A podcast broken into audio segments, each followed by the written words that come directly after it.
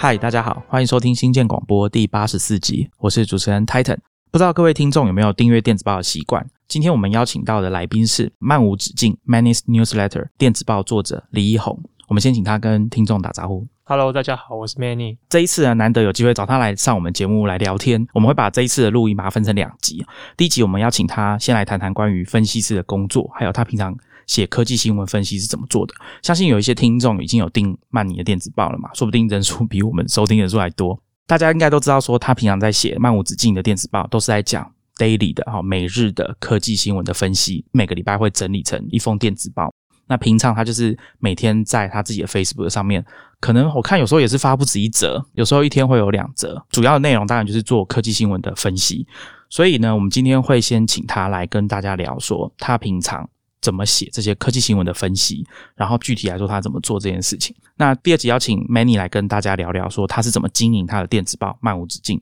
里面有蛮多就是他做了很多各式各样的调整，我们也会请他来跟大家做经验的分享。并且呢，就是请他跟我们分享看看他对电子报这个媒体形式的一些观察，不管是这个产业，或者是我们会在节目的最后也请他推荐一下，除了漫无止境跟科技创业周报之外，还有哪些电子报很值得关心科技议题的你来订阅啊？我刚刚在开玩笑说，我要请你推荐你的竞争对手。对啊，应该因为我是免费的啦，嗯所以应该是没有什么好竞争对手的。啊，就是没在怕的意思啊。哈，那这个请大家记得再去下载我们的第二集来收听。我们就直接进入今天的主题哈。其实我第一次看到曼尼的时候，好像是他在资策会担任分析师的时候。那时候我记得他第一次分析的题目好像是手机游戏产业。我记得那一次好像跟 App Annie 有关。对，那在台北呃经济部工业局每年都会办的一个活动叫 Digital 台北，然后他们每年都会邀请很多呃全世界各地的数位业者来这边分享交流。当天有一次有有一个场合，其实就是 App Annie 的呃大中华区的负责人。跟他底下的同事一起来台湾主办一场，然后主要是要交流在手机游戏这件事情上面趋势的观察。那因为当时在台湾，可能主要有在研究手机游戏市场的人不多，那我刚好是其中一位，所以他就找上我一起参与那个场合。那这边就大概稍微跟听众介绍一下我的背景。那我在进入职场之前，其实我的志业其实是要当博士，学术圈。对对对，就是我念研究所的时候。可能我指导教授的老板他就很想要开始在台湾有他的徒子徒孙之类的，我不知道。然后可能我个性上也蛮适合做研究，我也蛮喜欢做研究的，所以当时我就觉得说，那我很想要往学术之路这条迈进。你当时是读什么研究所？哦，我是其实是念传播，可是我的指导教授他的 background 跟他的研究的呃 topic 其实都是跟心理学有关的。所以其实我甚至还跑到外校去修心理相关的课程，然后我的研究的题目其实也是跟呃，心理的部分有关，做很多的像生理测量，比如说测量心跳啊、皮肤的负电，然后呃，所以其实研究所结束以后就去当兵，当兵退伍之后就很积极的准备展开要去念博士这件事情。其实大部分东西都准备快好了之后，就因为家后来家里有一些有些事情、有一些因素，所以之后就决定学术植物这条路可能就不会再继续进行下去。所以其实我很年轻的时候，我会觉得这段时间有点浪费啦，因为整整可能包含当兵的时间。然后准备研究计划啊，等等，然后考各种试。那可是现在想想，其实那段时间可能是我人生中探索自己最完整的一段时间吧。可能一方面也是在那个过程中，发现自己虽然很喜欢做研究，可是我可能不一定会想要走在学术之路上。对，那这可能不会是今天的主题。结束这一段探索跟筹备以后，我就进入了职场。那我第一份工作。这可能是我第一次对外讲吧，就是哦，真的吗？对对对，就是因为我我我就结束了研究工作，所以我我也很希望说，如果我进入职场的话，我也是做研究类型的工作。所以说我第一份工作其实是台经医院的研究员，然后我做超短的，所以我我基本上不太会在外面讲。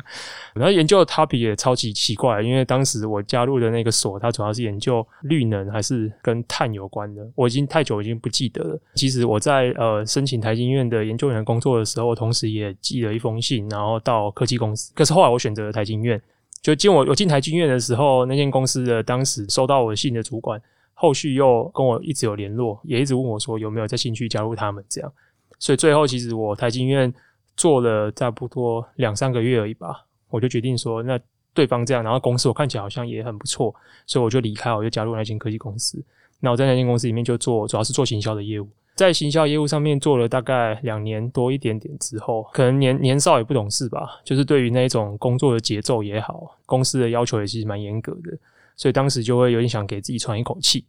对，然后现在想想蛮后悔的，因为那间公司发展的非常好。其实我人生就是很多这种岔路，但是我觉得这些岔路可能在过程中都很像 Steve Jobs 讲的吧，就是说你可能你人生中每一个选项它都有一点有一个意义存在。那我觉得它也慢慢的汇集累积成我今天呃做很多事情的能力跟判断的经验。然后最后我离开那间科技公司之后，我就开始想说有没有什么地方可以让我工作的压力或者是节奏可以慢一点，同时又。跟我很喜欢做研究的这件事情有一点关联，所以我当时就找了一下，发现哎，就是自测会底下有一个单位叫产业情报研究所 （MIC）。那 MIC 它的工作就主要就是在做产业研究类型，所以后来我就是去应征了这份职位。但是应征那份职位一个蛮特别，就是我当时就有在想说，那既然我给这这份工作的主要的目的是我希望可以让我自己整个。Tempo 可以重新调整回来。那我也希望我研究的课题跟我自己本身的兴趣是有关的。那我从小就很喜欢玩游戏，虽然我一辈子没有踏进过游戏产业，所以我就挑了就选说，OK，那有一个游戏产业分析师听起来好像很酷，所以我就是选择这个职位，在 MIC 服务了差不多两年多一点。然后在这期间学习的产业研究的技巧，针对游戏产业国内国外的部分，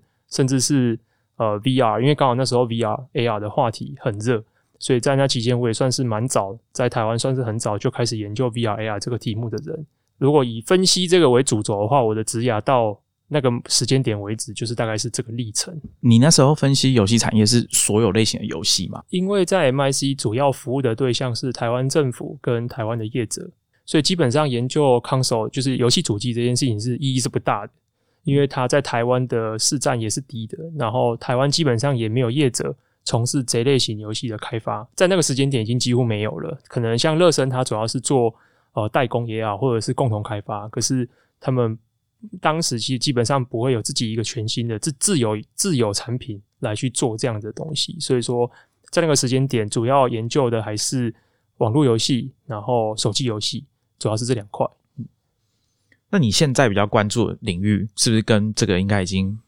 蛮不一样的，对，多了很多。因为其实这个就跟工作有关嘛，就是呃，我在自测会的后来我就离开，我后期其实蛮关心 VR 这件事情的。一方面，除了是它当时是很很热门，那一方面我也会觉得它在于互动跟娱乐应用上面有一些新的可能性。呃，我手上刚好当时有一些顾问的案子，也有人找我去做一些事情，所以我离开之后跟。别人一起在一间公司，然后做很多一些相关的顾问服务。那到二零一六年底的时候，呃，我就觉得顾问这种事情，其实我觉得不是很适合我的个性，因为他我还是很喜欢跟人一起做事情，所以当时就会觉得我想要替我的职业找下一个阶段。那当时刚好运气也很好，就是有几个机会来，那包含有也有去海外工作的机会。那最后我决定加入的是一个单位叫创梦世纪。创梦市集其实，在二零一六年那一年的时候，呃，在当年状况其实不是特别好，呃，主要当然是因为当时的股东之一，也是当时的主要的上级负责人乐生的许金龙董事长，他当年出事嘛，对，那出了事之后，加上创梦市集当时的经营情况，有一些业务可能发展没有他们想象中的顺利，种种原因下面，其实创梦的发展可能在二零一六年那个时候是遇到了一个瓶颈，当时的总经理来找我。加入的原因是会希望说，看能不能够替创梦自己找出一个新的商业模式跟新的能做的事情。所以我后来决定加入，因为我觉得这好像蛮有趣的，因为能够参与一个事业翻身的机会其实是不多的。然后当时的不论是董事长或总经理，其实给我的权限跟信任也很大，所以这是我很感激的事情。所以二零一七年我加入了以后，就带领团队重新打造呃所有的业务。所以，我们当时就将创梦市集从以前可能是比较着重在工作空间啊，然后群众募资等等的业务，就完全只转型做新创加速器，搭配我们自有的资金来做早期的投资。所以说，其实创梦市集从二零一七年二月、三月开始就完全定调是做这个项目。那期间，我一路一直做到二零一九年年底。这期间，我大概。呃，带领团队打造了六个梯次的加速器，期间收了超过一百个新创团队。那我们也投资了里面一二十个团队，那有些团队现在发展的也非常的好，那我们也有很好的校友的发展的状况也是蛮不错的。所以在那个期间，我的研究的旨趣就基本上完全没有在 focus 在游戏了。我必须要去接触大量的新创团队，我也必须呃让我们的股东知道外面有这么多的商业的机会，然后不论是台湾或者是国外，都有非常非常新新的东西在发生中。所以我就必须开始去了解很多，包含像是网络的 business，然后电商的 business，社群的 business。所以我的研究旨趣会跟我的工作形态的转换有蛮大的关系的。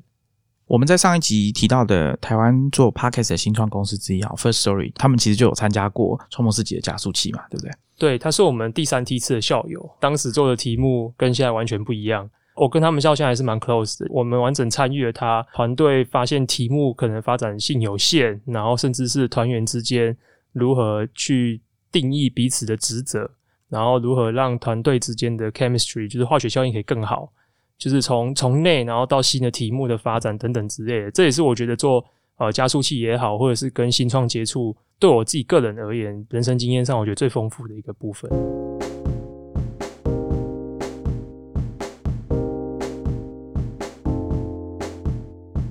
那我们回到做分析领域这件事情哦，其实我那时候跟 Many 讨论说今天要聊的东西的时候，本来我是请他说，哎，那你讲一下产业分析要怎么做，然后他就跟我说，不行啊，泰腾这太无聊了，来这边跟人家讲工作在干嘛，太无聊了。后来我们想到说，他在自测会的时候做游戏产业的研究分析，但是他其实本身。并没有待过游戏产业，他是一个游戏玩家没有错，但是没有待过游戏产业。那后来呢？我想说，哎，不然请他来跟大家分享一下。假如他今天是一个对相关产业比较没有经验的人，但他要分析这个产业，他是怎么开始的？怎么做的？这一段其实蛮好玩的，因为资策会产业情报研究所其实是一个我认为很不错的单位，因为算是一个在方法学上要求蛮严谨的。单位产业研究有它很明确的方法学的框架跟逻辑上面的要求，比如说产业研究，大家可能会说会常听到方法，比如说先做 PST 的分析啊等等之类的，这些很基本的分析的逻辑方法学，在产业情报研究所里面都是经常发生的。不过这些东西比较难直接套用到我身上，因为我当时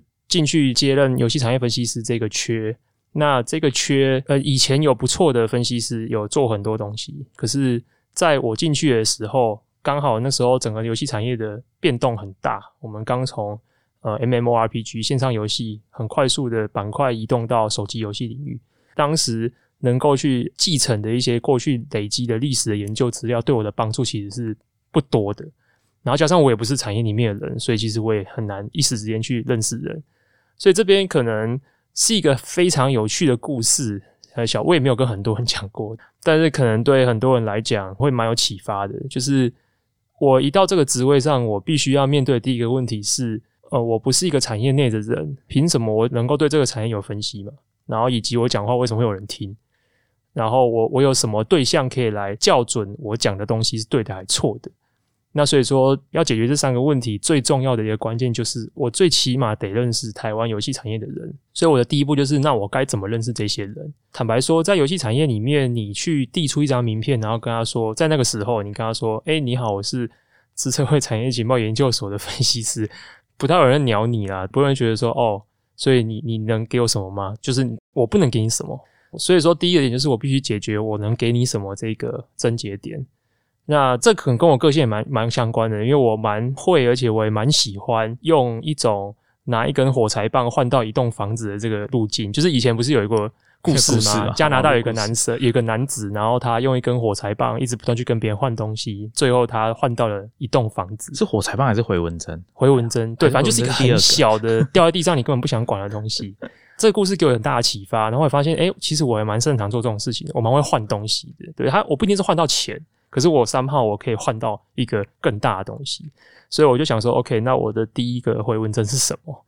后来我就开始想说，诶，台湾的所有的游戏产业的人，他们可能平常每天都还是要接受资讯。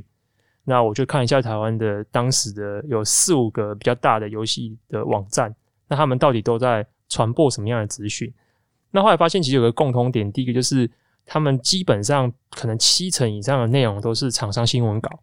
所谓的新闻的含量其实蛮低的。OK，那可能剩下的新闻的部分呢，又大部分都是国内的新闻。那少数可能是一些玩家会很感兴趣的新闻，标题会吸引人的，或是一些有名公司在做的事情。可是当时那个年代，明明就是全世界游戏产业正在进入一个很剧烈变动的环节。台湾游戏的厂商在那个时间点，确实应该也感受到很大压力。那在这个情况下，其实我认为资讯的汲取一定是很基本的第一步。但是在台湾的环境里面，基本上又完全没有这东西，所以我会觉得这可能是一个大家都有需求，环境也有这个要求，但是他得不到这样子的 input 的一个缺口。所以我当时就是开始做我人生第一份电子报，就是每个礼拜我就会阅读，我会把国外所有的大的游戏媒体，然后主要是 focus 在英文跟日文，因为我看得懂一点日文。然后搭配里面的很多汉字，其实你八九不离十可以知道他在讲什么东西。所以我每个礼拜就是把大量的英文媒体跟日文媒体里面跟产业有关的事情，包含他们可能有一些媒体发市调的数字啊，或者是他们有产业协会的调查报告啊，或者是有一些大的公司他们年度一些比较大的动作。所以所有这些跟产业面有关，而不是玩家面有关的消息，我把它全部整理成一份电子报。然后我就觉得说，嗯，这东西一定会有人想要看。好，可是第二个问题又来，就是我觉得我做出一个蛮好的东西，可是我还是没有认识半个人。那我该怎么让他们知道我手上有一个好东西？呃，首先我就去各大那种台湾当年还很蓬勃，会办很多类似什么研讨会，所以尤其是在比如说什么电玩展期间，那就会办非常非常多什么高峰会什么的。那在这种会议上面，一定都有那个盘子，就什么会试名片啊。那甚至有一些会议，我觉得很好，就是他们还会把名片钉在一个墙上，就是你是说把来宾还是讲讲者来宾来宾就是秀出来，对。然后反正不论如何，我都会想尽办法在那个时间点，我立刻就是把那些名片全部拍下来。我拍下来之后，我就回去，而且那时候我还没有用任何电子报系统，我就是把它用成一份 PDF 档，不管三七二十一，我就直接用个信，然后直接就寄到他们信箱里面。而且我里面还乱塞了一句话，我就说你会收到这封信，是因为你曾经跟我联络过什么之类。我已经忘记我确切用语，反正就是我们认识哦，大概是这样。是哪一年的？一四吧，很久以前的。假如有听众朋友，你现在终于恍然大悟，当初为什么会收到那个奇怪的电子报？原因在这边。对，游游戏业可能很多人都知道这个东西。很快的，就是我一开始可能记一百人、两百人，后来我就去用了一个电子报系统，Goodbits。那我用了 Goodbeats 之后，就我就可以看到哦，有多少人订。那它渐渐的是开始自己就扩张。我的寄件对象有超过几百人以后，我去找厂商的时候，我都会可能自我介绍说：“哎，你好，我是资策会 MIC 的谁谁谁。”然后他们就不知道。然后我之后就会补一句说：“啊，我就是那个周报的小编。”然后他们就哦，原来是你哦之类的这样子。对，所以每个人给的 feedback 都很正面，因为他们从来不会获得这样的东西。其实游戏业是很竞争的行业。所以他们最大的 KPI 都还是说，我这个礼拜、我这个月的这个营收，或是这一档活动的营收有没有达到 KPI？其实他们所有关心东西就这个而已。可是，在这个之外，他们还是会担心说，我是不是没有 follow 到这个市场的状态？那我是不是可能我今年做的很不错，可是明年市场变化之后，我的定位就消失了？所以大家内心还是会有一些这样子的一个焦虑。那我觉得我的我的内容就是一种，我不一定能够帮你这个 moment。解决你的 KPI 的问题，可是它好像会让你觉得说，至少我没有跟这个市场环境脱节。那这个效用，很多人跟我还反映说是对他们帮助其实还蛮大的。所以我也透过这个方式就认识了非常多人。那认识很多人之后，你就可以开始跟真正业界第一线的人去了解说，哎，你们每天 day to day 的事情都在想什么？那实际上你们在第一线看到的市场的环境是什么？那跟我在新闻上面或者是调查报告里面看到的东西是不是一致的？那甚至有时候跟其中一些人比较熟了以后，还可以问到非常 detail 的数字，比如说你们的 DAU 多少，甚至你们的 RPU 多少，你们的广告的 CPI 成本是多少？台湾跟其他国家，或是你们跟你们原厂交流过之后，落差是不是有很大？诸如此类的。在这过程中，反而还发现一个很有趣的东西，就是其实游戏业不是一个互相交流很频繁的行业，或甚至是我觉得这件事情可能全台湾的产业都是这样。因为我不仅在游戏业发生这个现象，我在别的行业的人，我我问的时候，其实大家不见得会交流到很细的一些资讯的部分，所以这部分其实也蛮好玩，就是这部分可能会跟所谓的产业研究这件事情有一点点连结。其实产业研究的最主要的功能，或是说不论是 MIC，或者是全球知名的 Gartner，或者是 IDC，或者是 Forrester，或是 eMarketer 这些单位，他们对所有业者最重要的第一个功能就是提供数字。所以我们常常会看到说这一季全球的手机出货量多少等等之类的。那你怎么得到数字？没有一个厂商会在自己的季报、年报上面去明确的讲 shipment 的数字，一定是透过有一个第三方，他在。所有竞争对手的中间，他得到一个位置，就是每一个人都想要跟他讲一个数字，来去换到别人的数字。其实这个是这个行业里面你最主要的核心方选。那这个逻辑就有点像，比如说在零售业，呃，所谓的市场调查或者产业调查这件事情，也是非常常发生的事情。那比如说你今天你是一个 LED 电灯泡的业者。比如说你是飞利浦，那你其实会很想知道，说我今天推了这这个颜色或是一个瓦数 tier 的灯灯泡，我的市占率多少？那可是你不太可能去问另外一件厂商说，哎，你们卖多少，我就可以知道我的市占率多少。可是我会希望说，我去跟另外一个，比如说一个市调业者，我就跟他讲说，哦，我们这个月可能大概出了三百 K 吧，那你就可以反问对方说，那这样之后我们在整个 market 在你们的 data 里面，我们可能是排名第几？所以你会需要一个对象，这样，那每一个人都是这样跟他问之后，中间那一个人他就可以去凑出这样一个完整的市场的面貌。所以，其实产业研究去获得这种初级资料是最关键的角色之一。那这个要完成这个任务的核心，其实就是你要认识到业者，并且业者要跟你有这样的信任关系，跟觉得你有用，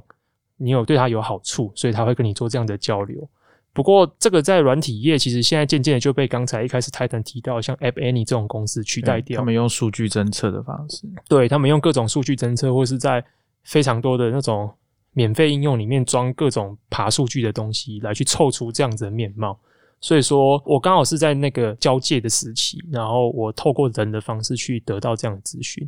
所以这大概就是我怎么第一步去认识到产业的人，然后去得到这样的资讯，由这样的方式来去。充实自己，而且甚至是最重要的，其实是去校验自己的假设吧。因为你在不熟悉这产业之前，我可能对这产业有非常多的假设，这些假设可能来自新闻。可是实际上，在产业里面，每个礼拜为 KPI 奋斗的人，他的理解跟这东西是有落差的。那就透过他的理解来校正我的假设，那就可以让我对这个产业的运作逻辑，还有一些判断，我会更趋近于真实。这个是整件事情的发展。你在资策会担任分析师大概两年多，那你在这当中有没有想过要去我们传统认为的那种法人机构担任分析师的工作？这可能不太一样，因为我觉得还是跟每一个人的研究旨趣有关。去法人的话，研究的目的是为了给定一个价格，因为你最终就是要给一只股票或者是一档基金，反正就是给某一个最后一个金融商品一个价格，然后给一个 guidance。可是，在资策会或是所谓的产业研究单位，不只限于 MIC 好了，它可能包含你在 Garner 或是 IDC 这种单位。那你的目标不是这样，你的目的是为了去替所有的人摸出一只大象的形状。其实，所有的人都是在市场里面瞎子摸象。其实，这是所有业内大家都知道的，没有人可以说他的数字是百分之百正确的。里面其实都有非常多，呃，不论是你的。资料来源有问题，或者是你自己本身推估的部分，或者是你基于假设你对于数字的诠释，所以每个人都是在这个环境里面去瞎子摸象，因为没有一个产业是所谓的像主计处一样，我就是很清楚得到每一样的 data points。但是这个过程对我来讲反而是有趣的，所以这可能也反映到为什么我后来会加入创梦世纪，我会。一脚踏入了新创圈，因为我对一个未知的事情设定一个假设，然后用研究方法的方式去把这个假设的答案或者是面貌把它萃取出来，这样的历程是我关心的。但是我不会很特别关心说这件事情我落实到一个金融商品上面，我要给定一个它怎样子的价格，然后它去在市场中扮演一个指导甚至是影响的角色，这件事情就比较不是我个人关心的部分。回到刚刚你说在资策会担任游戏产业分析师那个时候，你说你刚进去的时候其实算是前手吧？哈，他们留下来的分析资料是属于比较像是上一个时代的，在游戏产业发生一些往手机游戏移动位移的这个变动之前的资料，对你的帮助比较有限。在这个状况下，你要怎么自我成长？在这样子的环境底下，呃，觉得市面上应该很多自我成长的书嘛，就是，但是我觉得自我成长没有方法学，我觉得自我成长就是一个。动能的问题，那这边我也我也就是会很诚实的讲，我觉得我一直以来都有蛮严重的一种叫所谓的冒充者症候群吧。那这个可能跟我的职业生涯很有关系，因为我做游戏产业分析，可是我不带游戏产业，然后我进了新创圈，但是我在这之前我也没有任何新创圈的资历。那我后来我离开创梦之后去的那一份工作，我做的那件事情可能跟我原本的背景又关系又差很多，所以其实我的我人生可能有点像雅马哈这间公司，就是 对我的技能数其实有点，大家可以上网搜寻一下，对，没有到这么夸张，可是就是它也不算是呃非常的 consistent。当然，我到最近有一个感受是觉得它三号它背后都有一个。原则在引导，没错，对。可是我在那个过程中的时候，其实我我是不太确定的，不太确定情形下，我就会有一种冒充者症候群，就会觉得说，我对我自己讲的东西是真的是这样吗？其实我怀疑我自己的时间蛮多的，比起我怀疑别人，可能我怀疑别人的时间可能只有占不到百分之十，可是我可能超过九成的时间我都怀疑自己。even 我现在写的电子报，我很我很喜欢跟别人说。我觉得我讲的东西可能都是错的，你听听就好。对，这是我的口头禅。我在创梦的时候，很多团队很喜欢来找我，然后会觉得好像没你很会分析东西啊，好像我可以看出什么他不能看出的东西。可是我每次跟他们讲话的时候，我的口头禅一定是那以下的东西可能基本上都是错的，所以你听听就好。对，那这不是客气，是我真的有很习惯这样要求自己。可是好处是说，这件事情其实变成是我去提升或是突破自己的动力，因为我想要更接近一个。可能不存在的所谓的正确的答案，这个假设就是我可能会去假定这个产业链的人比我懂，但其实我后来也觉得这个可能是不存在的，因为很多产业链的人其实他也不太知道他遇到的状况跟挑战是什么。但是这是我自己内心的假设，那我的假设会驱使我尽可能的，我会透过各种方式，不论是阅读，不论是认识人，不论是去分析各种的。资料，我会希望让我自己往跟他们一样，或者是像他们一样想，或者是想出他们没有想过的东西的这条路上去迈进。你说这是成长动能吗？其实我自我成长，我觉得这也不太算是，这有点像比较像是为了解除我自己的焦虑感，然后我不断的逼迫我自己在做的事情。我相信很多听众朋友，就像我也一样，好了，我们在职场上都有 many 讲的这种焦虑感。有很多情况下，比如说刚刚 Many 提到的新创公司，很多人进新创公司工作之后，这可能是他的第一份工作。不管你是工程师，你是产品经理都好，那可能你会发现说，在这个在这个公司里面，其实也没什么人可以真的指导你，或者是带着你一步一步往上爬，或者说我们讲的增加经验值，然后升级，像这样子。所以很多人都在职场上遇到类似的问题，就是说，那如果我我的工作上没有一个很明确的。前辈来指导我，而且是比较有计划的那一种。像我们以前在学校念书，或者是在大学里面升学生等考试的这种，让界限上好像稍微明显一点。比如说像我们去考英检好了，分数出来你就是第几级啊？那职场上比较少有这种机会，大家可能都会对这件事情比较焦虑。那我不知道 Many 那时候在做产业分析的时候，你怎么知道说你是一步一步有在逼近你那时候假设的那个答案，或者说至少方向不要错？我觉得解决焦虑的方式，对我自己而言有两个方法。第一个就是一定要替自己设定偶像。我至少对我啦，对我不喜欢对别人说教，所以我就不讲你。就是，呃，我一定会替我自己设定 role model。对我人生每个阶段，我都会替我自己设定 role model。我也可以分享，我现在我在写作上，我至今的 role model 还是科技导读的周清华。从有误报告时期。然后我毛遂自荐去当他的可能是第一或第二个主笔。那从那之后，我我其实一直在写作上，他对我而言，他就是一直是我的偶像。我在做人处事上面，我有很多设立很多的偶像。产业的 inside 的获取或者是表达上面，我在每个阶段也会设定不同的偶像。所以我觉得替自己找到一个 role model 是很重要。第二个是你要想尽办法的去。制造跟 role model 接触的机会，但是也不要让他觉得你很烦。对，通常呃，如果你自己自我要求很高，你是定 role model，他应该也是一个很忙的人，或者是还有很多事情要做，而且这种人可能很不喜欢有一个人，就是每次跟他接触能带给他的东西是少的，因为这可能也反映，比如说他已经是一个德高望重、是能力很好的人，他会希望每一次跟他接触的人占用他的时间都是有价值的。那可能就是要自己准备好，自己每次去跟他交流会面的时候是这样子的状态。所以我设定的那个 role model，然后我每一次可能不论是因缘际会的，或者是有目的性去找，我都会去确保说，哦，我觉得我比上一次可能在某一些资料上面，我的解读速度更快的，或者是我在某一些事情的判断上，我觉得比以前更好，或者是我从我过去的经验发现，诶，以前我会犯的错误，我现在犯的比较少。然后我会再用一个这样我自以为自己是升级版的状态去跟 role model 接触。那你通常会被你设定成 role model 的人，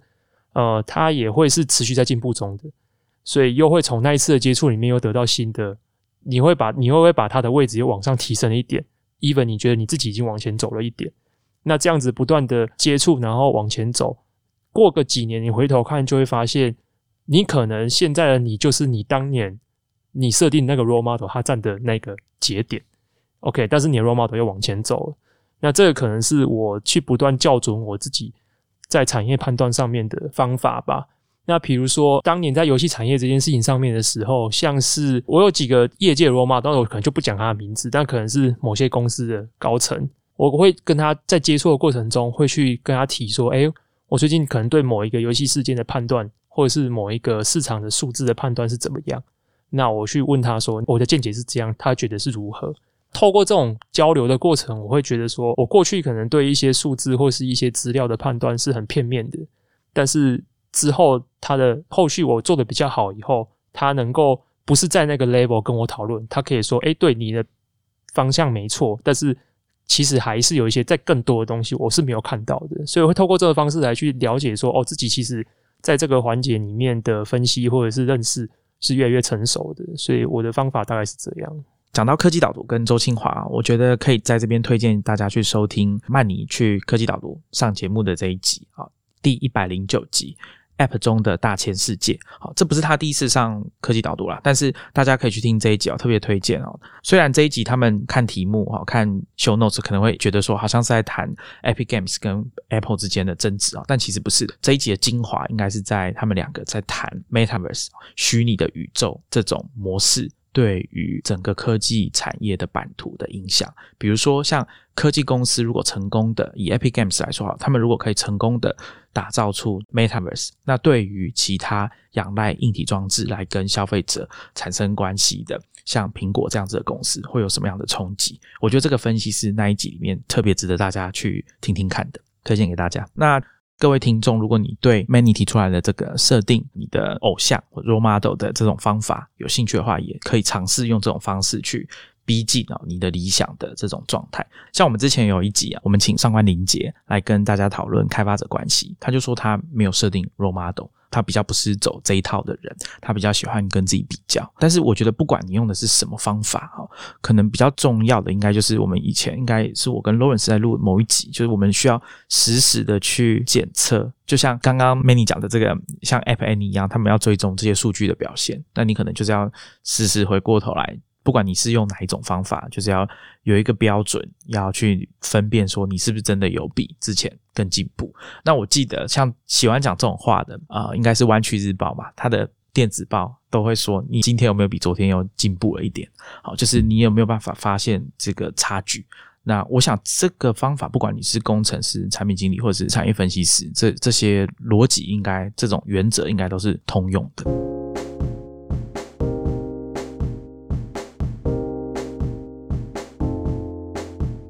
好，那我们接下来我们要进入这个大家可能真的非常感兴趣的题目，就是说，那他怎么做新闻分析？Many 怎么做新闻分析？每天他在 Facebook 上面写的这些内容是怎么来的？首先，我刚刚已经有先请他谈说，他现在关注的主题已经变得比当初在做游戏产业的时候更广了很多嘛。那我现在请他再稍微仔细讲一下，说他现在每天在。找的这些科技新闻来跟大家做分析，还有分享的科技新闻的主要对象是什么？他怎么选择？我现在最不关心的应该就是游戏吧？这是什么原因？是因为以前做太多了吗？还是怎么样？没有，因为嗯，游戏产业刚好我觉得步入到一个这个成长循环的末期。对，游戏产业大概从手机出现以后是一个最高速成长的过程。那它跟所有的手机相关的商业一样，它都走入到一个成长的末段，所以它现在不论是商业模式上，或者是作品的创意上面，它能够产生出的爆炸性的成长，或者是爆炸性的创新的机会，已经是非常非常少了。而且，因为我也不在游戏产业，对，所以说它对我来讲，不论是知识上，或者是对于未来的想象上带来的帮助，其实是不大的。但是今年下半年以后，因为云端游戏这个话题重新被炒起来，那云端游戏是一个我认为它可能会是开启下一个。成长循环十年黄金期的一个起点，所以我开始比较花时间去了解云端游戏它背后的意涵，跟它可能有的市场的机会，但它占我的比重还是不多，因为现在云端游戏也是八字没一撇，或者是说现在云端游戏的运作方式跟传统游戏的运作方式没有太大的差别，所以说这个时间点我还是不会花太多时间去看，我觉得可能还要观望一下，对，因为刚好最近各个平台都在。刚算是起步嘛，对，然后算是开始要做市场的验证，就是说这个东西到底可不可行？对，因为看起来，呃，大家努力的在等待这个环境条件的许可，比如说五 G 或者是连线，还有终端装置的能力等等的，那可能接下来一段时间会是比较值得观察嘛。其实除了技术限制以外啦，还有一个很重要的原因是厂商没有特别的动力去支援这个新的称它为 channel 好，中国叫渠道，就是卖东西的管道。这个部分就刚好可以分享，因为像前几天的时候，日本的大厂 Capcom 他们不是发生史上最严重的骇客事件，整间公司的资料被一个骇客入侵，然后被锁住了，所以就被勒索了，他们的财务资料、所有玩家的资料。过去说以来，很多的公司内部文件，包含二零二一年游戏上市的进度，反正就这间公司基本上就是被人家脱光衣服的状态。脱光衣服的状态下，就是跟公司勒索嘛。那勒索的时候，卡普空现在当然是寻法律途径，所以没有正面回应。骇客团体就很不爽，所以他就是把当中的一些资料把它泄露出来。那泄露出来，大家就可以看到说，OK，你看里面有一些有趣的数字。那当然当中我感兴趣的数字是有一条是 Google 的云端游戏平台 Stadia。他为了获得呃《恶灵古堡七》跟《恶灵古堡八》，就是《恶灵古堡》是 Capcom 一个非常非常重要的一个 IP。他为了获得这两款游戏上他的云端游戏平台，他花了一千万美元。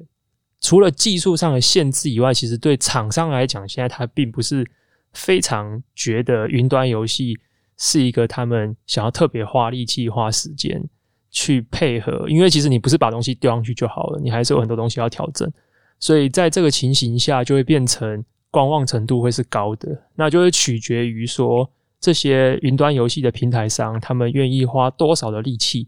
其实讲白就是预算了，你愿意花多少钱去说服这些厂商，然后花力气把东西上去。那这件事情对这些平台商来讲会赚钱的吗？是不是会赚钱的？如果一旦他不赚钱，他会不会就不想干了？觉得这个过程中都有。所以说，我现在会去看，但是我不会花特别多时间看。除此以外的部分，我的手背范围其实蛮广的。那这件事情当然跟我做电子报的初衷有关，因为我的电子报叫 Many's Newsletter，因为其实我就是不知道取什么名字，所以我就叫我的电子报这样。当然，这也是效仿我的一个设定的 role model，就是一个有名的分析师 Benedict Evans。他的电子报也没有名字，对，就是 Benedict Evans Newsletter。所以当时我不知道怎么办，我就直接取同样的名字。那但是我的每日就像 Titan 一开始讲，我在我 Facebook 上面我做的每日的更新，那它的名字是叫 Many's Daily Digest，就是我每天的消化。所以它其实是一个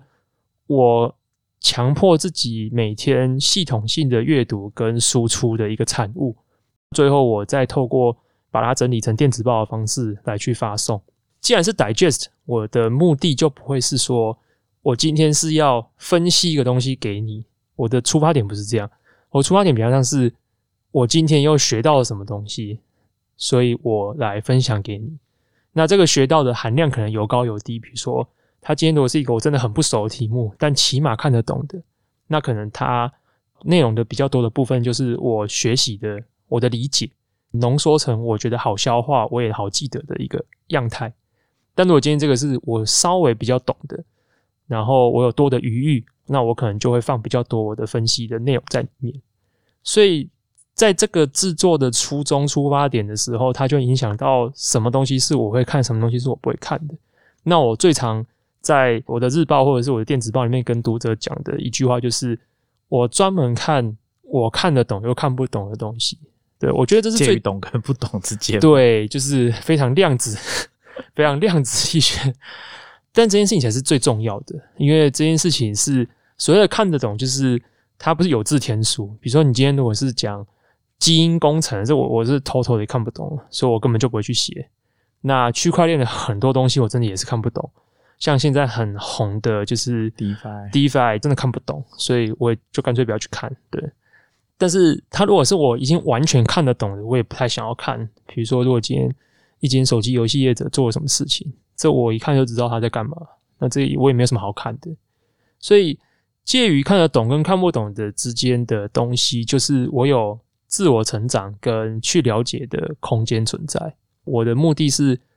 透过追逐这样的空间来让我自己成长，并且我也把这个成长的过程记录下来跟大家分享。所以这样子整个展开来的范畴里面的主题内容领域，它的范围就蛮广的。但是它如果真的要很明确的讲的话，它大概不脱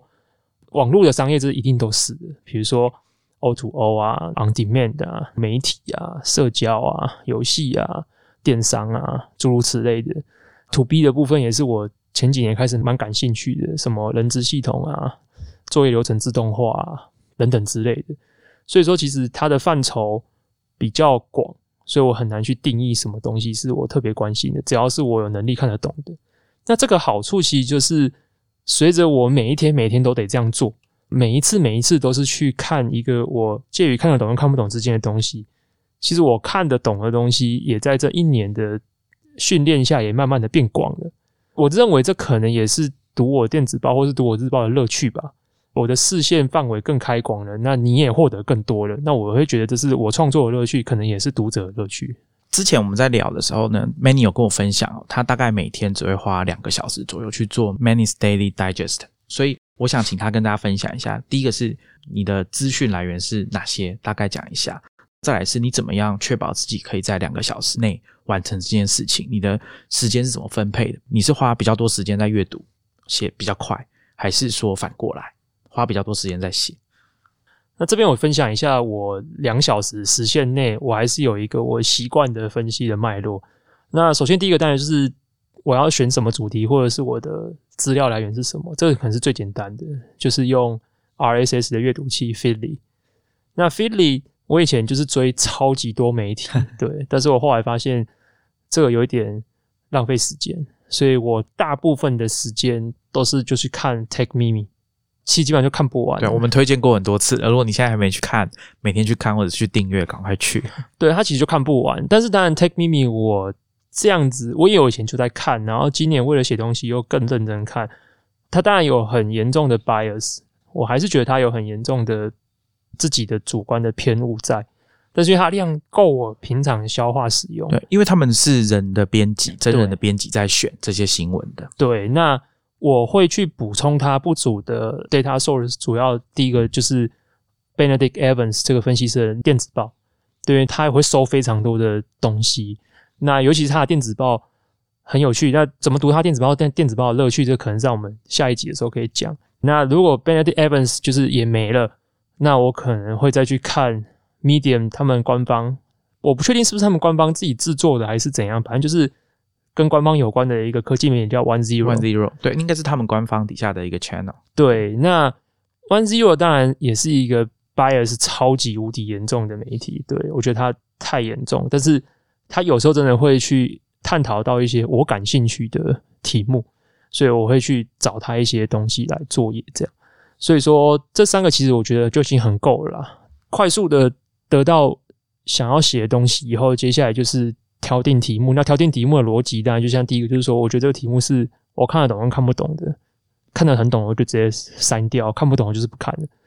接下来当然还会去找说，那为什么这个会让我感兴趣？所以这边其实我觉得比较重要，其实是什么东西会引起你分析的动机。分析的动机，我自己有一个蛮明确的定义，就是我会去关心这个东西是不是跟呃未来的生活的变化有关。因为有些人的分析，尤其像今年美股很热嘛，所以其实很多人分析都分析，比如说这间公司会赚大钱啊，然后它会不会股价一飞冲天，它的事业如何如何之类的。但是我比较关心的是，一些大的公司或是一些新商他做的事情，它会不会让明年或者是后年或三年后的面貌有有一些不一样的事情发生？比如说企业自动化这件事情，内部作业自动化这件事情，其实它会改变我们生活的形态，它会改变组织里面管理沟通的方式，然后可能很多人的作业时间会被释放出来。可是释放出来多的时间会拿去干嘛呢？这件事情可能对我们整个社会或是整个生产的产能有产生很大的冲击，所以从这个点上面就会引起我的好奇，说我想从这个点去切入，去 follow 到这个 topic。所以，我我比较关心的其实是所有的这些大事件、小事件对未来生活的影响是什么。那从这个时间点，我就开始来追踪这个东西，所以这是我最重要的动机。那一旦我确定这个题目它是看得懂又看不懂，而且它跟我的核心的旨趣是有关联的之后，我就会开始去研究它。那研究的部分，第一个部分主要还是先搞懂这个事件或是这间公司在做什么，搞懂一个东西在做什么，要在两小时里面。当然有一些我比较取巧的方式，像上次跟泰坦的时候有聊过，就是如果我是允许，我一定会去用，就是我今天写的这个东西。假如是它是个 App 也好，但是它如果是一个 To C 的 App，那时间允许我就去下载这个 App。可是如果呃时间不允许，比如说我今天光找题目我就花特别长的时间，可是我还是得去了解这个东西，因为我不会去写我没有有一定程度了解的东西。那这时候我就想到一招，而且真的蛮好用，就是你去 YouTube 搜寻这些 App，然后就有超级多人会去 review 这个 App，甚至会做一些 tutorial 教学。所以他可能他呃，影片通常我只会挑那种六分钟以下，因为超过六分钟就是太长了，就开两倍速。那他们都是讲的时候，就是就会跳很多 UI 啊，然后讲怎么用啊，什么什么之类的。然后那时候我甚至还会去，我会特别挑 view 数比较多的。然后因为 view 数比较多，影片下面一定会有留言，所以我会去交叉比对。像因为有些人会在留言再去写一些 insight，比如说啊，没有这东西其实很难用，或是用起来怎么样。我很喜欢观察这东西，这可能跟我。以前工作是做行销有关，就是我还蛮关心人家留言的 feedback。那透过这东西，我基本上可以很快速的知道，OK，这个 app 到底在干嘛，好跟不好。因为你是看 YouTuber 的 review，所以其实基本上就是有一定程度的市场的反馈在里面的。所以它这个可以很快速有一个立体的想象，然后知道它模式在运作什么东西。但是如果今天它是一个 to B 的商品，你基本上不可能用嘛。对，那最好的方式还是两点，第一个就是。我基本上会很快速的把它的官网给扫完，因为国外的好处就是国外的网站都是有逻辑的，那个逻辑就是跟其实跟国外的好的新闻稿也是有逻辑的，就是你很快速可以知道什么资料会放在哪个段落，你比较快知道事情的重点。对，那国外的网站也是一样，所以我会透过他们的网站先做个很快速的了解之后，最重要的是只要是 To B Solution 一个够好的公司，它都有很好的 FAQ。跟所谓的 knowledge base 就是知识库，那它里面就会很清楚的告诉你这东西是干嘛的，而且他们怎么做到的，而且非常非常多的 SaaS 服务现在都一定会有一个条目说我们怎么赚钱的，这超重要，就是他们都会揭露这个事情，但是我非常少在中文的。公司里面看到这个条目，就是他不会去跟你解释我们赚什么钱，因为他们必须要取得客户的信任嘛。就是说，我要跟客户证明说我是有赚钱，我是可以赚钱，对，那你才可以来用我的 SaaS 服务来，才来用我的 To B 的服务。不然，企业客户哪敢使用这种有点我也不知道他是不是招不保系的公司的产品？对，这可能是一个很大的出发点。这个问题可能也发生在别的市场，但反正总而言之，我在台湾的部分是比较少看到这个，几乎没看过。那。你可以很快速了解它的商业模式，你可以快速了解的东西，然后进一步，如果它的服务功能或是商业模式特别，我还是看不懂，它有 knowledge base，我就去 knowledge base 里面看。最好最好的是，有些公司它的服务真的是非常的呃深，那这种公司呢，他们也会有 webinar，就是线上研讨会的影片。这线上研讨片可能是他们的创办人出来自己讲，或者是他们的客户经理或是 supporting 的人讲。就会也是一样，两倍速的速度看 webinar，很快速的从他，我把我自己想象成我今天就是一个要买你们家服务的人，我总得要快速了解你们家服务到底长什么样子。他们拍摄那种影片的角度也是想要让你快速了解他们家的服务长什么样子，所以我可以在最短时间里面去对一个 to B 的商品有一个了解。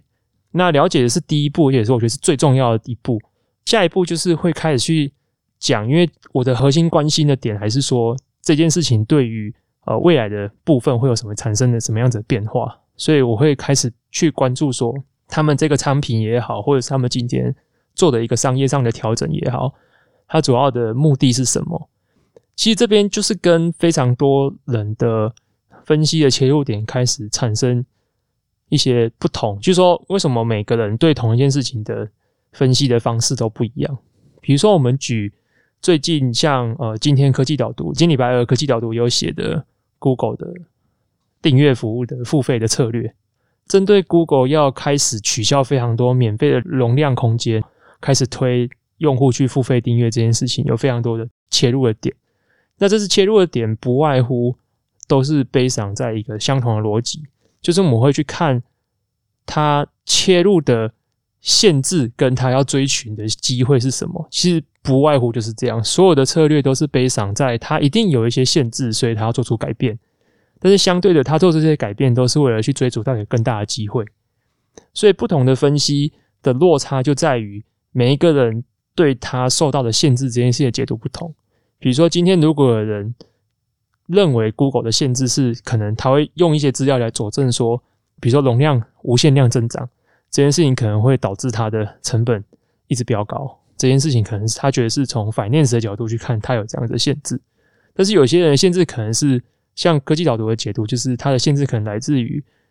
免费这件事情，或者是云端，或是 AI 这件事情的收费模式，它用免费的模式是很难去收到钱的。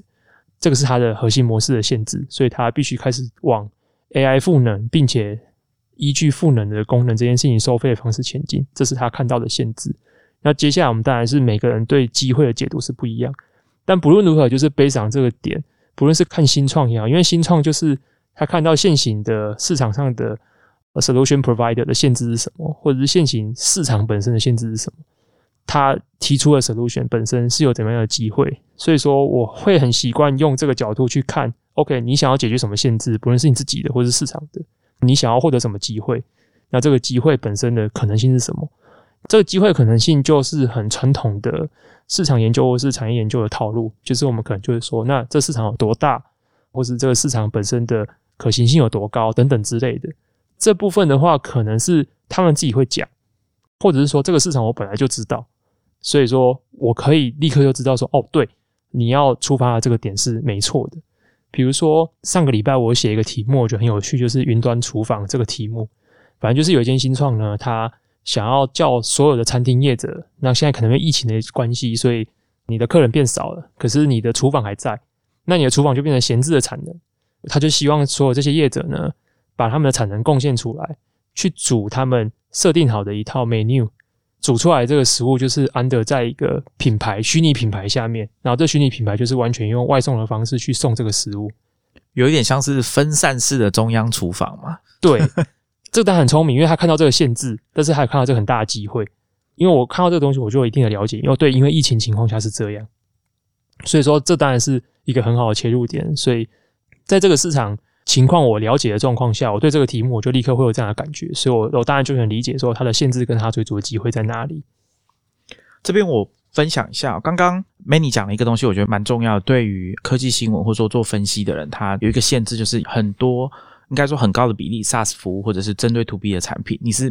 比较难分析的，因为你没有办法立即像一个 App 一样就把它下载下来试用。你要去 YouTube 上面看，可能也比较少。所以从根据刚刚 Many 讲的。你说去他的官网上面查他们的 KB 啊，Knowledge Base 或或者是 FAQ，或者是看 Webinar 等等的。我这边还可以补充一两个，就是大家可能有看过，你在搜寻一些资料的时候，可能也曾经去过那个网站。好，这一类型像 G2.com 这一类型网站，它就是专门让大家去比较说这种 To B 的产品，SaaS 公司的产品，它优缺点是什么，方案是什么。当然，下面会有一些使用者的留言。当然，我们不能排除说这些留言有一些是因为这些公司有提供一些相对应的诱因啊，比如说折价券啊什么的，请他们来据实的留言，这样子也是会有的。那另外一种方法就是我们之前可能有提过，你可以去 Hacker News 上面搜寻这个产品。我们知道 Hacker News 是一个工程师大家会去看的东西，那很多人可能就会像刚刚 Many 讲的，有一些 YouTube 的观众会在影片底下留言，那同样的这些工程师也会在那个产品的相关的新闻下面留言，我们也可以从当中看到一些有价值的讯息，分享给大家参考看看。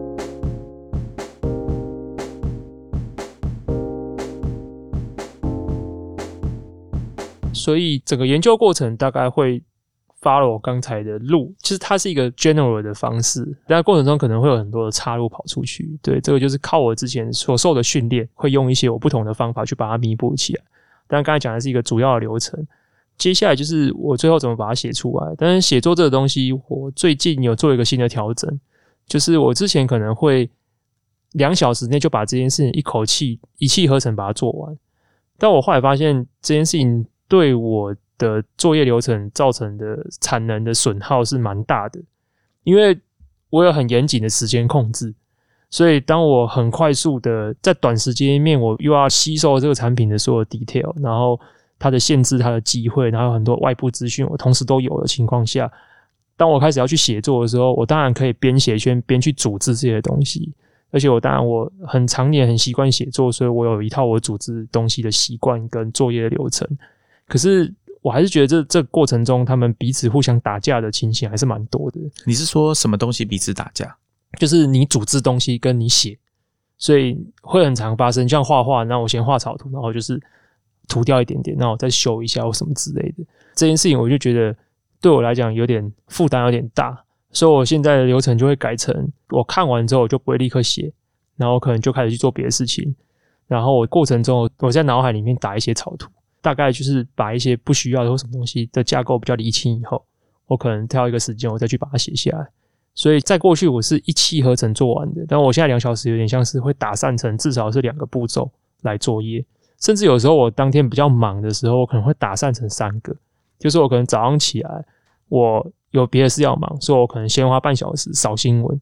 我扫完之后，我发现有什么可以看的，我就停着。然后之后我有空的时候再回来把它看一看，组织中间的东西。然后之后再找时间把东西写出来。所以说，它现在对我来讲会变成一个更弹性的作业的模式。那你花比较多时间在读资料、整理资料，还是花比较多时间在写？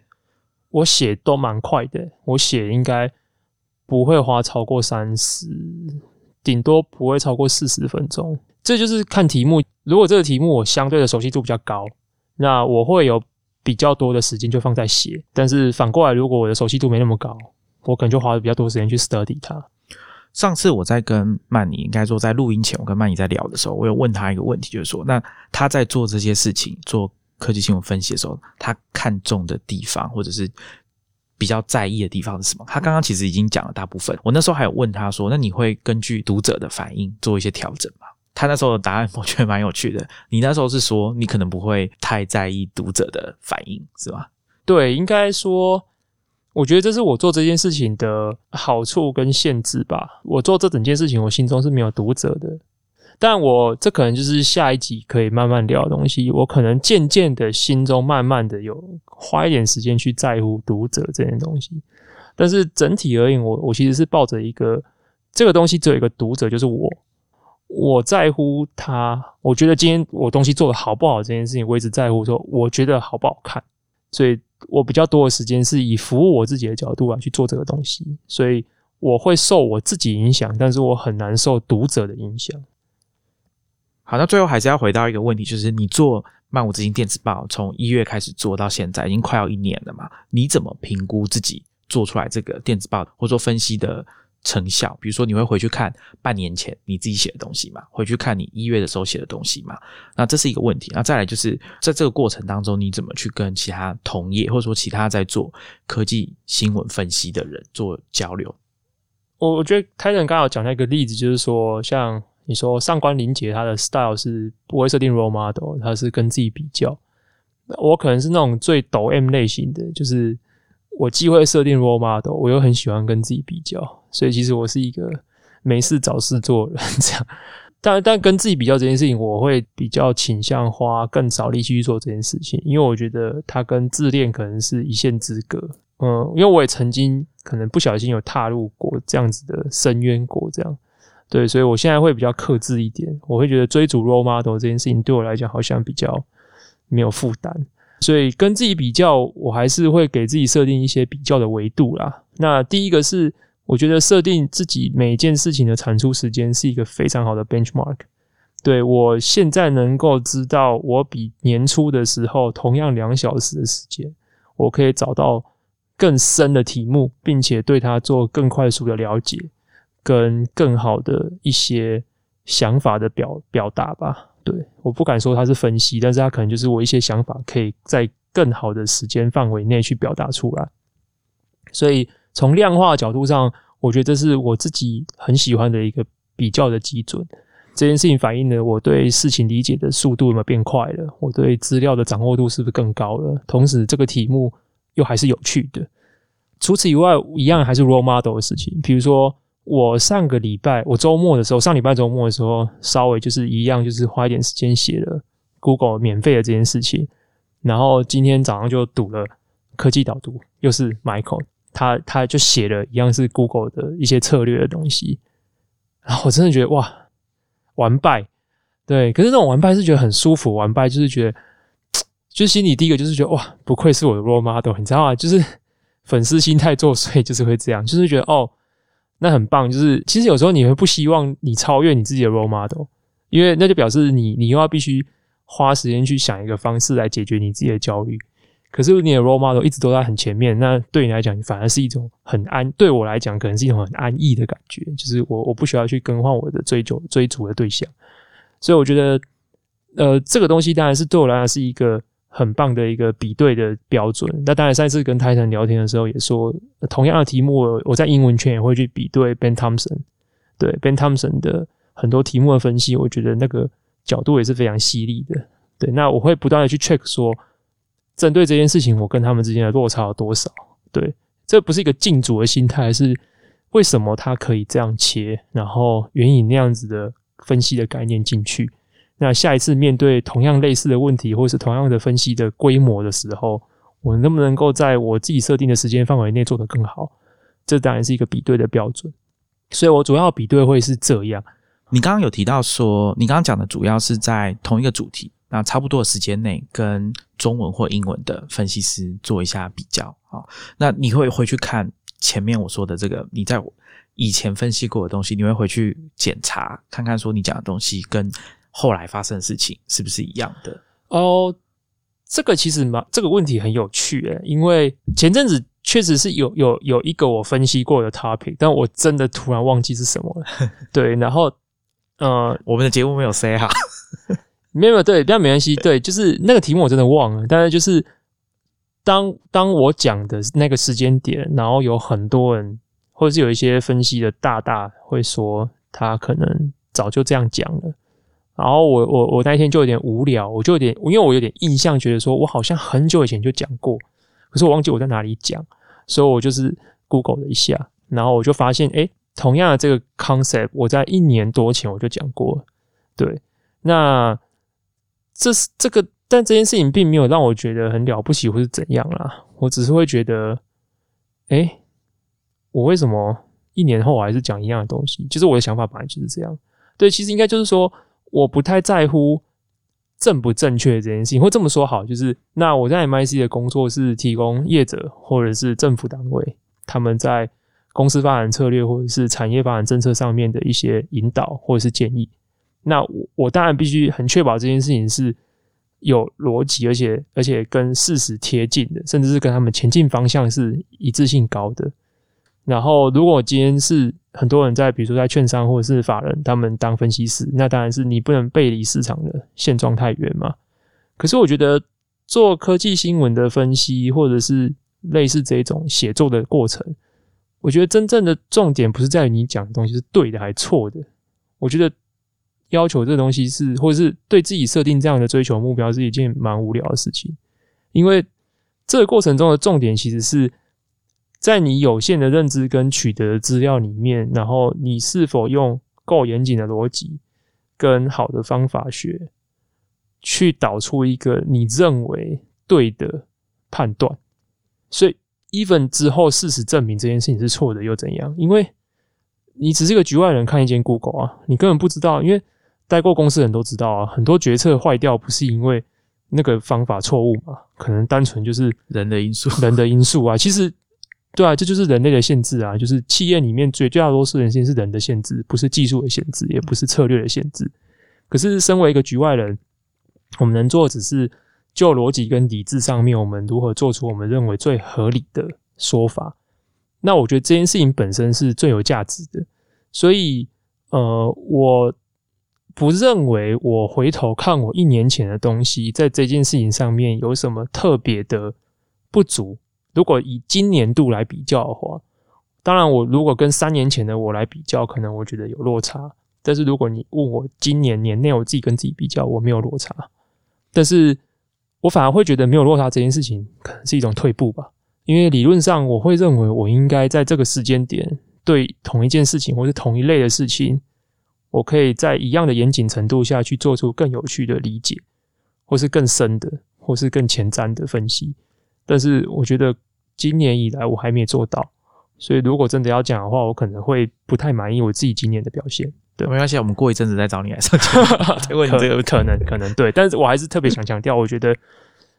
呃对错这件事情是没有意义的。比如说，我们今天就拿对错来比我们股票买进点嘛，那我们来比对账单嘛，对不对？除非是这样子的话，没错。如果大家有去 Ben Thompson 网站，你可以看一下他的一个声明，就是说他强调自己就是不走这种到处去问人内部的消息这一套。大家在网站上面看到他的分析，都是根据公开的消息，可以公开取得的消息来做分析。那这套就有一点像是刚刚跟你讲说，我们身为一个局外人，其实有很多影响公司决策跟实际执行上面的因素，是我们外人没有办法掌控的。所以在做科技新闻的分析的时候，可以不用太怎么讲呢？执着于这个部分，这个地方基本上是你很难控制的地方。那身为做科技新闻分析的话，可能我看很明显啊，Many 他比较在乎的还是那个方法，跟你有没有按照这个计划或者说这个框架对事情有正确的理解，那而不是说。我一定做出来的东西一定要跟事后发生的事情一模一样，否则就是失败。好了，不是这样看事情。好，那回到回到刚刚我问的那个问题哦，你会跟同样在做科技分析这件事情的人做私底下的交流吗？哦，这部分没有做过，而且我觉得好像也没有什么做的必要性。这样，第一个当然是因为台湾做这个分析的人不多啦，然后而且做这个分析的每个人他的 agenda 都截然不同。比如说，以我知道台湾现在台面上比较知名，而且比较专注在做这件事情的，第一个当然是我刚才一直提到的科技导读。那科技导读基本上不论是气质，或者是方法学，或者是它的伦理准则，都蛮接近 Ben Thompson 的嘛。他分析的路线主要也是提供这种分析的乐趣给读者。第二个部分的话，当然是 Mula 的科技巨头，但是如同它的整个名称所示，就是它重点其实是科技巨头，而且它。比较着重跟财务或者是投资相关这个主题有连结性的的标的去做这样子的分析。那我的话，其实我比较关心，以我的话，像我的写作内容，百分之六十到七十 percent 的内容都是新创。对，嗯，那这部分当然可能又跟比如说，呃，王文华的创新拿铁有一个比较大的不同是。我其实没有特别的关心商业模式这件事情，对，或者是说我关心的不是商业模式，我关我也不会去一直解释它的模式怎样。对我关心的比较像是他做的这个 business 这个点，那他可能会带来什么样？他有什么样的机会？跟这个机会可能会带来什么样的冲击跟影响？这就回到你刚刚讲的对生活的影响，对这件事情会比较，这是我观观察点这样。然后加上因为我也没有缘分认识。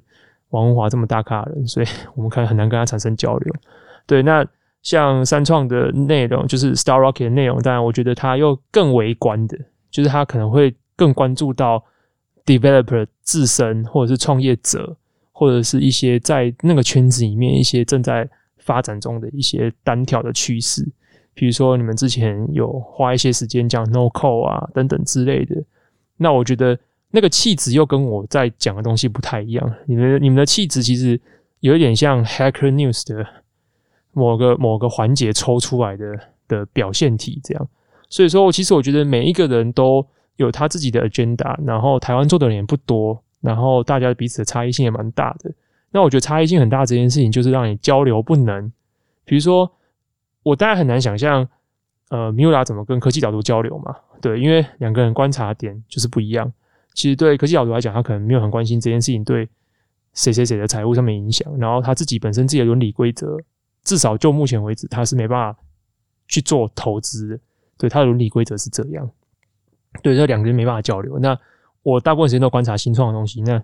这件事情好像交流也难度也是比较高的，所以但这也是不错啦。就是大家可能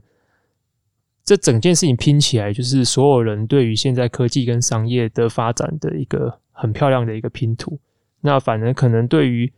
想要吸收资讯或者汲取资讯的来讲，这是一个最好的时代，因为你没有选择困难啊，对吧？你不会在任何一个面向上面有两个、三个、十个的人要有选择上面的排序。就是每个面向就是一两个人一两个人这样，你很快速就可以把这整块图拼起来，所以我觉得也蛮好的。好，我们谢谢 Many 来今天来跟我们分享他做科技新闻分析工作的一些做法，跟他对这件事情的看法。我们下一集要请 Many 来跟大家聊聊他经营漫无止境电子报这件事情，还有他对电子报这个媒体他的一些看法。那我们今天讲的东西很多，一样就是大家。去看我们的 show notes，上面会把我们今天提到的东西超链接尽可能的放在里面。那我们下一集见喽，拜拜，大家拜拜。